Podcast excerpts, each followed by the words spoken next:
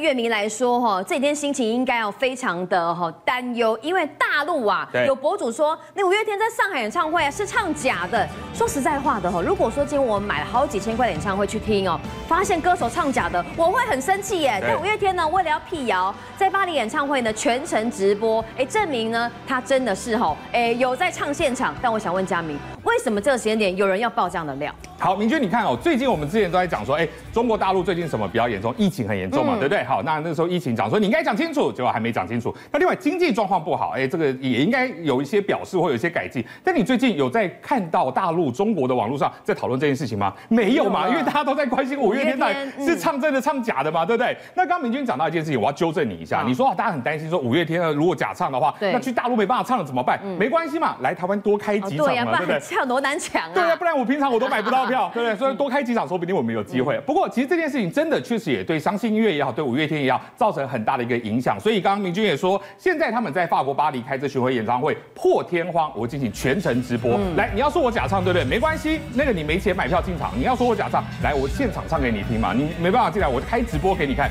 那表示说我告诉你说，我真的都是唱现场啊。哦，所以你看哦，在这场这个演唱会上面，阿信也在讲说，哦，我们今天现场多少人？哦，包含我们线上总共六万人拉班当，好，一起来见证这一场演唱会。这也是哦，在这一次的这个系列巡演第七十七场，这个人数现场跟线线上哦人数加总最多的一次。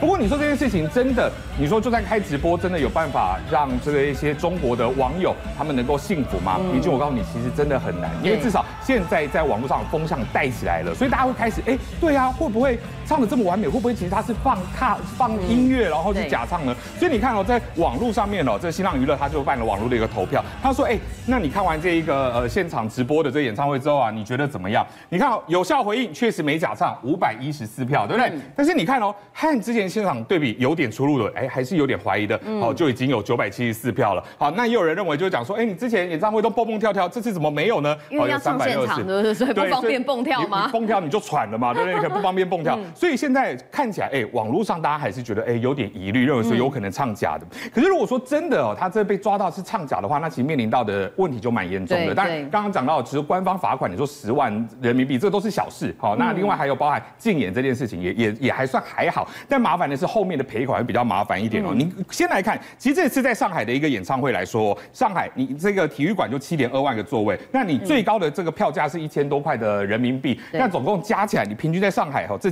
几场比呃这几场演唱会唱下来，他就已经赚进六亿元。那因为现在在这个中国官方来讲说，你如果说是唱假唱的话，这算是一个诈欺行为，你是要你是要赔一罚三哦，等于说是用卡拉伴唱，这样算诈欺哦。就如果像你不上现场的话，对对对，就是诈欺行为。那也就是说，哎，你看他赚了六亿哦，他变成这六六亿，你票要全退，等我六亿收入全部要缴回去，你还要再罚三倍，所以要罚二十四亿的人民币，等于说破百亿的一个台币。对，所以这损失当然就会比较严重一些了。那不过当然了，这个大家会觉得说，哎呀，你为什么要去抓五月天呢？对不对？然后那你看，像这件事情闹到连 CNN 都在报道这件事情，他讲说，哎，五月天哦，这真是亚洲的披头士哦。那其实你看，台湾其实有很多艺人，因为这种地缘政治的关系，哦，他可能就没办法到中国大陆去。就是你要被迫选边站啦。对，但是问题是在这种氛围之下，五月天还有办法在中国有这么样多的歌迷，是真的非常了不起。那当然大家会觉得说，你这时候挑五月天下手，你会不会是要在选前，哎，像之前周子瑜事件，对啊，逼的五月天要来低头？因为五月天之前你要知道，他在微博上面或各种，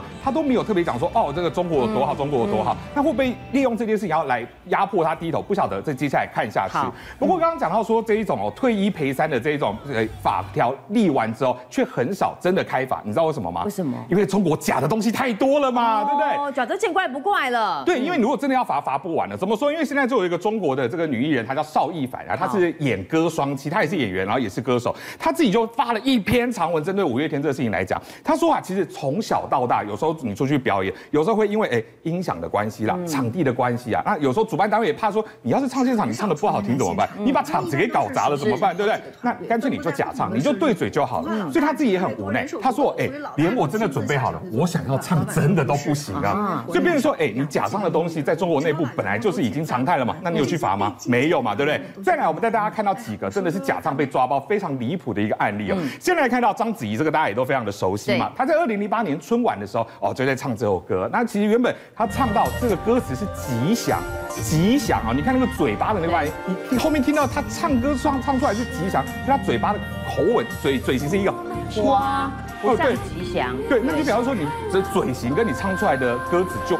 对不上嘛，就是就抓包嘛，所以百分之百假唱嘛。对，好，那另外还有一个，你说，哎，这个对嘴对失误，那也就算了。至少他麦克风拿对的，是啊，有人麦克风拿反的是谁啊？很尴尬，怎么可能拿反啊？对，这个歌手叫做萨顶顶哦，他其实唱的说说他是这种天音歌手，但明君你看，好，这个画面，哎原本刚刚那一个转过来之前，他是把麦克风拿反的，而且刚拿反是还有声音，怎么可能呢？对，所以人家讲说，哇，这这个这种天灵歌手太厉害了，完全用丹田发声，你麦克风拿反的都唱得出声音，所以你知道这也是假的嘛，对不对？所以，我刚刚看到邵一凡听闻有一句话，他说，据说崔健因为要求真唱，还没上过春晚，还真的没看过。他上过央视春晚，因为大家都想说春晚，大家也都是唱假的。那那你说这些东西你不抓，啊、你要抓五月天，这道理何在？都没有道理嘛。那当然，现在中国假的东西很多，除了假唱之外，现在连你吃的东西可能都是假的。为什么这么说？明俊，你看这张照片，这是什么东西？油鸡呀，油鸡看起来油油亮亮，很好吃，对不对？不错。明俊，我告诉你，这个不是油鸡，这个是馒头。怎么可能？你看这个影片，就是很像鸡耶。对，你看，哦，看起来真的油油亮亮，而且你按起来那个烟熏味了。对，但你仔细你看哦它按下去，它会嘭回来。一般鸡哪会这样子？它它是馒头做的。馒头为什么要做成鸡的样子啊？因为告诉你说这是鸡啊，你看剥开来你就知道，好不好？这真的是馒头哦，对不对？那你如果说这个东西你以为是鸡，你用鸡的价钱买回去，那当然就比较，但是做的很真，因为里头还有骨头，对，哦，你就觉得说哦，真的是不得了。那另外包含哦，在这个便当看起来也很澎湃，对不对？有香肠啊、虾子啊、玉米啊，我告诉你，没啦，嘿，爱心便当怕亏来对哦。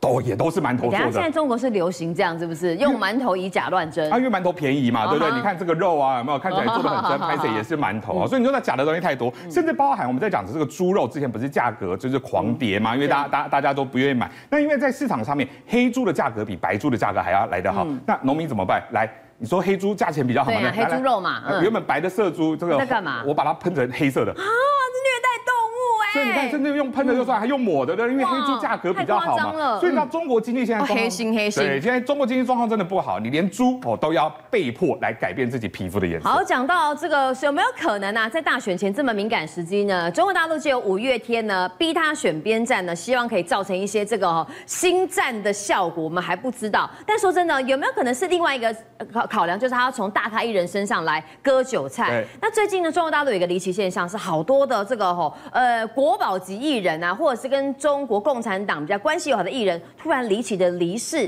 当中有什么样的轨迹呢？好，其实现在哦，你知道。大陆哦，只要有一些就是内部状况不好的时候，就是就会找这个演艺圈来开刀啊。你利用这个东西去盖过哈这个自己状况不好的状况。你看到在二零二三年，就今年十月、十一月，哈，就这两个月，短短两个月，你看中国演艺圈至少十六名，而且都是知名的这种演艺人员，好纷纷的离世，而且理由都是说因为生病。哦，所以包含是谁？我列举几个比较有名的，你说在《大宅门》这部片大家都看过嘛，对不对？他的编剧、他的指导，好，就是也就是这一位哈，这个郭郭宝昌。好，那在这个十月十一号过世。那另外包含。在这一个呃，在中国演员哈马金武，那另外包含北京电影学院的这个刘诗斌哦，也都是在这这两个月当中陆陆续续离世哦。那刚刚讲到离世了有十六个，那他可能会去关心说，哎，我的偶像，我昔日的这种偶像明星过世了，你可能就不会去在乎身边发生的事情。嗯、那但也有人在讲说，哎，会不会这些演艺圈的人员有牵涉到一些可能得罪中国中央的一些事情，那被整肃掉，那只是对外说是病死，这个不晓得，因为整肃这件事情是中国很常利用的一个清理的一个方式，对，为什么这么说呢？我们来看到今年可以说是这个整数的代表是谁？秦刚，这是中国前外交部长秦刚。那现在有外媒就来爆料说，秦刚其实你看他最后一次露脸的时候是六月二十五号，当时接待外宾嘛等等，然后就就不见了。那他不见之后呢，也被拔关了。现在传出最新的一个消息是说，他在七月份的时候在北京，也就是他们主要的治疗高官的这个医院里头被折磨致死。所以传出说过世了吗？传出说秦刚现在已经过世了。所以现在大家就说，哎，这也太夸张了吧？他不是说不见而已，现在是个直直接离开人世了。但是为什么说哎，秦刚这件事情会遇到呃波折这么大？其实跟一个人很有关系。刚讲到六月十五号他最后一次现身，他当时接待的外宾当中还有一个人，这个人非常重要，叫做俄罗斯副外交部长鲁登科。为什么说非常的重要？因为据传外媒报道，鲁登科他当时来到中国，他为的不是说什么两国的来往啊，或经济合作等等，他重点是要带口信给习近平。他告诉习近平说，你要小心秦刚，秦刚跟很多的火箭军高层被西方的情报单位给渗透了，所以包含你火箭军发展核武的东西，他把这些情资通通通泄露给了西方国家。所以你看哦，六月二十五号，鲁登科来了之后，秦刚就不见了，不见了，不见了之后。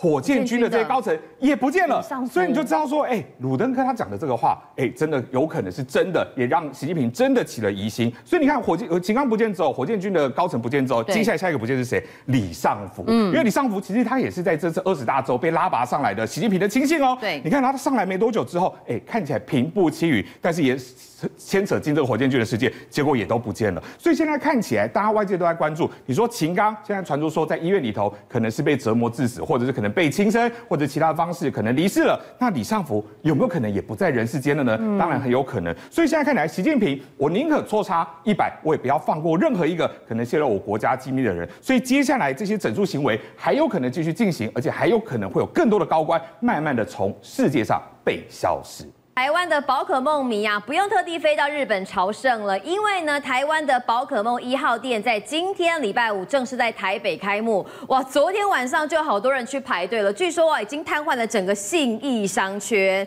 宝可梦呢，在全球已经创造了三兆产值，手机游戏 Pokemon Go 更是历久不衰。哎，推出这么多年呢，每天路上好多人在抓宝，尤其现在到年底呢，都是游戏旺季。近期有一档股票飙涨，那就是智冠。其实背后牵涉到的经营权大战，相中的就是游戏产业的大金矿。好，我想问一下这个陈彦哥哦，宝可梦 Go 你有在玩吗？Pokemon Go，这个 Pokemon Go 了，嗯、对不对哈？其实到现在你还会发现，有时候经过一些公园，然后我就一群人就聚集在那边。我想说干嘛？等一下我要来抓剧毒，结果也没有，他们就各自的手机，彼此也互相不认识，有人还两三只。更猛的是，我还看过一个阿贝，他也上过新闻，对，他骑着脚踏车，前面一整排的手机，他这个实在很好奇在干嘛？抓宝可梦，抓宝。实际上这个宝可梦的商机到目前为止。都还没有退烧哎，嗯，哦，那你知道，因为现在星光三月啊，它这个宝可梦中心要入驻嘛，哦，要进驻，台湾的第一个，那要进驻就今天会正式的开幕了哈，那开幕就开幕啊，那你开幕以后，你假日找时间去逛啊，对啊，你千万不要这么说，宝可梦迷会生气，嗯，我就是要抢头香，我就是要冲进去，而且我就是要狂买纪念品，好，那限量的就对了，其实。这个星光三越知不知道？宝可梦中心知不知道？知道，所以他说我们发本日整理券，什么意思？你拿到你排你拿到券以后，他会告诉你你几点可以进去，你一定要那个时间进去，而且一个人不能拿两张。如果你拿两张出来，他两张都没收。是啊，这么严。对，这么严，嗯、而且你领就只能你用，嗯、你不能你领给别人用。嗯，而且你，而且还有时间没来，那一张券就无效。好，所以很多人就这个去排队，对不对？好，其实天气也变冷了嘛。啊、说实在，半夜也是蛮冷，欸、所以呢，宝可梦中心也很贴心，说你们不要排队。不要排队哦！你越讲不要排队，我越想，我就越想排队。结果没想到昨天半夜就有人已经开始去排队。今天早上记者想说八点多，哎，百货公司大概是十一点营业吧？我太久没八点的信义商圈一定是没有人，没有没有人的啦。几点几点开门？十一点对不对？好，这个记者想说八点多去看看有没有人，一到现场吓死了。哎，这是八点钟的画面哦。已经排队，我跟各位讲，已经排队绕了两圈哦，不是一圈，是两圈啊！离谱！甚至很多人直接把这个 Switch 拿着就开始玩游戏，在那边等。他想说，反正我一定要等一整天，对不对？而且更可怕的事情是，一到了这个这个星光三月的时候，他地上还有一区一区的，告诉你一区就是站一个人，他帮你画贴纸贴在地上都贴好。好，你如果不在这个线上，不好意思，你被排除资格。所以有个阿伯去尿个尿回来，嗯，哎，他外围嘞，哦，哇，摩吉啊，阿伯很生气，很生气哦，你就会发现很可怕，而且这一排一千多人哦。可到底里面所卖什么样的东西，排成这个样子？我跟我跟各位讲哈，里面有非常多的限量商品哦，基本上当天都是秒杀，不管你说玩偶啦、杯子啦、贴纸啦，各种东西哦。嗯，当然大家不理解说宝可梦的。这种啊粉丝啊到底有多可怕哦？但是你去看哦，宝可梦的产品，宝可梦是一九九六年问世哦，在日本问世，从它的这个漫画图卡好，就是玩游戏的那个卡，然后再到再到卡通哦。但是 Hello Kitty 是一九七四年更早，对不对？嗯。结果宝可梦马上后来居上，累积销售额度已经超过一千亿美金，三兆三兆台币哦，非常的惊人哦。后面他干掉的还有谁？一九二四年的维尼熊，还有马里欧哎，马里欧也就输他了。Mickey Mouse，我们之前还讲过 Mickey Mouse 这些，通通被他把他干掉了。当然最可怕的，我觉得就几个啦。你说手呃游戏啦，哦手机啦。哦，卡卡牌，我们可我我我们两个应该不知道了。有啦，有，我儿子很常在玩呐。拿出来，妈妈，你看我有这一张很厉害的卡牌。那一张卡不便宜耶。不便宜，然后然后包括漫画啦、电影啊等等哦，实际上我觉得是历久不衰了哦，历久不衰。那当然我们也发现，就是说台湾两千三百万人，但是他所打造的这个游戏的消费力非常非常的惊人。嗯，所以最近呢，突然大家发现有一档股票太可怕了。这也不是 AI 股啊，不是啊，对不对？然后也是卖手机，不是叫智冠，智冠其实大家应该都非常的熟悉，就是这个我们讲游手游游戏界的这个大佬哈。那他也发了很多点数卡，让大家要玩游戏也可以运用这个，很快的就可以跟这个呃消费者串联哦。那突然之间不到一个月的时间，股价涨了九十趴以上，发生什么事？突然之间。这个战火猛爆，那我仔细去查了一下，业绩也没有突然之间暴增啊，而且还没到寒假。然后你说啊，会不会 AI 跟游戏之间有一个整合？也不对啊，嗯，那有点牵强。原来是经营权的战火。简单来讲，就是我要拿下经营权，我要股权，所以我趁现在你还没有注意的时候，我毛起来买。有没有证据？哈，我跟各位讲，在我们，因为他这已经不是第一次了。哦，二零一八年一次，二零二一年一次，这一次因为明年董监改选，所以提早掀起战火。那我们就发现这一次大买哦，在台中哦，都是台大买的券商哦，买一口气买八千张啊哈。那结果发现这些券商跟。二零二一年、二零一八年的基本上是同一个券商，同一个人要来抢经营权。那这是那中部到底是谁？嗯、那因为这一个中部的券商大买之后，南部的券商也跟进。那我们也知道智冠是高雄嘛，嗯，哦，所以我们认为他也发现了，嗯，赶快进场再补一点，补一点哦。所以确实这个经营权大战，好，那是哪一位哦？实际上从这个券商去推估。就推得出来，因为有人说是一个中部的哈做博弈游戏的大游戏的大亨。对，好，那这一位其实大家耳熟能详啦，他是网银国际的萧正豪，因为他有一个什么 online online 有没有听过？新城 online，每次只要电视，我只要看电视广告就是 online online 一直 online，好大，一直 online 一直 online，归刚刚的 online，哦哇，生意做很大，营收现金饱饱。那他现在为了进驻哦，因为一八年他就抢进了，对，那没有成算。没有成功，就拿到拿到董事啊，然后第二次又抢进，所以他就一直一直在增加。他为什么那么？我觉得他这一次哦，应该是很想拿下来。好，我我讲几个重点。刚才我讲到智冠的点数卡，对不对？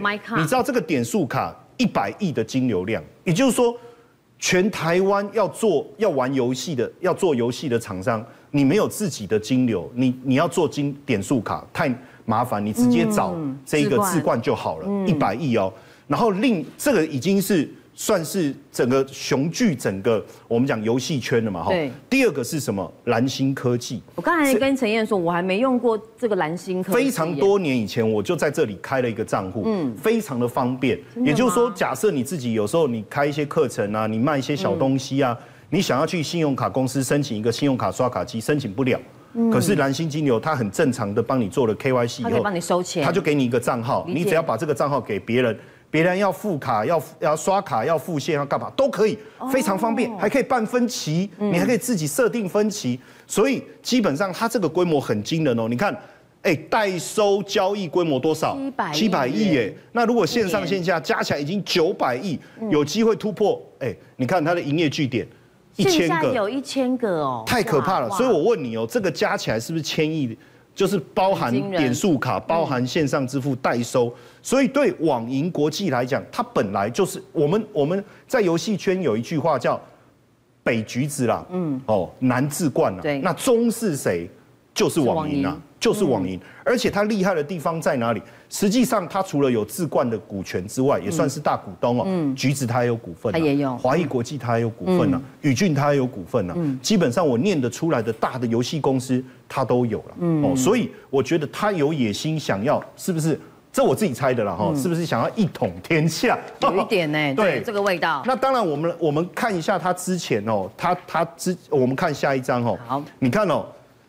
呃，因为之前他就有做过这样子的的的模式，所以我们认为智冠是有潜力哦。为什么？第一个，它获利很稳定。嗯，你看它如果一年大概好公司，人家干嘛抢？对，它一年大概稳，你看它的 EPS 就知道很稳定哦，大概六块钱。好，然后它的配息也都配的不错，所以如果配七块，对，如果不是这一波的大涨，我跟你讲，这个就是高股息，因为之前一百块啊。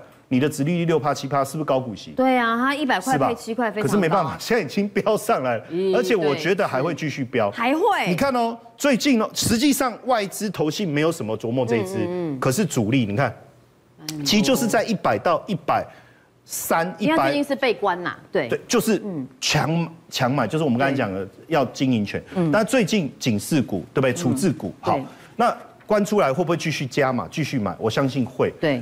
但是如果今天我我们今天想要参与，有一点困难了，嗯，哦，所以我们去找类似的，像这一档星象。好，因为刚才陈燕说到，就智冠哦，过去年营收都非常稳定，配息也很漂亮，那可能搭上了寒假玩游戏的热潮，又有电玩展哦，因为我们什么样的股票可以留意？好，当然智冠我觉得有点困难，之后如果有机会拉下来，我们再重新来好了。但是星象哦，你看最近也是整理过，才刚开始动起来。然后呢，我觉得这一档不大不一样的地方是有投信。有外资，而且是最近都在买。有法人认养的股票基本上比较稳定。更重要的事情是，它这一档我觉得蛮神奇的，就是你看我抓一八年开始哈，然后一八一九二零经过疫情，嗯，然后不管然后疫情回来，很多股票大修正，它的获利都没有受到影响。你看，嗯，它我我画出来就是一个四十。应该不到四十五度了哈，但是三四十度的斜率就像一直上去，它一年大概赚多少钱？大概可以赚到五十块钱。嗯，所以如果以它目前配息大概在三十五到四十附近来看的话，其实这算不算是一档高股息概念股？是，再加上它的获利稳定，那我们现在呢顺顺着现在大家在布局，因为游戏最近一定会被拿出来讨论啦，一定的。然后加上寒假的商机，那延续到明年暑假的话。这一档股票，大家其实也可以留意。好，因为我们看一下这个星象的部分，每年几乎是第四季或第一季就是一个入账的高峰。那陈燕，我想问一下，如果想要介入的投资朋友，现在看起来好像乖离稍微大一点点，怎么样来做买？基本上像这一类的股票，哈，我觉得一个很简单的做法，因为它本来就是一个呃好的股票，嗯，配息也不错，所以上一次的缺口大概在六百八十八块这里。对，大概在六百八，它它一个翘缺口上去以后，出了一个很长的上影线，对啊，表示大家追高的意愿不是那么浓，嗯，所以压回整理的可能性高不高？高，其实蛮高的，而且有，但是有趣的事情，你去看哦，我这里是九月嘛，吼，为什么暑假过后它反而没有大跌？一般来讲，你暑假这种旺季概念股，暑假过后就大，它没有，所以我觉得逢低承接。其实是可行的，嗯。哦，因为有的股票你逢低承接，它低还更低嘛，嗯，但是因为这一档你发现连淡季它都跌不下去，我要强调就是它都跌不下去，所以现在旺季开始要启动，如果有机会来回测一下这个缺口的话，我觉得就是一个布局的好时间。政界、商界、演艺界，跨界揭秘，重案、悬案、攻击案、拍案惊奇，新闻内幕，独特观点。厘清事实，破解谜团。我是陈明君，我是李佳明，敬请锁定《五七新闻网》，真相不漏网。